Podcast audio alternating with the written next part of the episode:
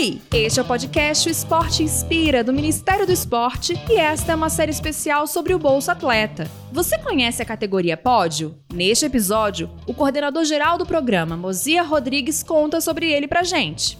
É destinado para os atletas de modalidades individuais, olímpicas e paralímpicas, que estão entre os 20 primeiros do, do ranking mundial na sua prova específica. Então, para o atleta ser avaliado na categoria pódio, ele tem que estar pelo menos ranqueado entre os 20 melhores da sua categoria. Quer saber mais? Acompanhe a nossa série. No próximo episódio falaremos sobre o valor da bolsa. Até lá!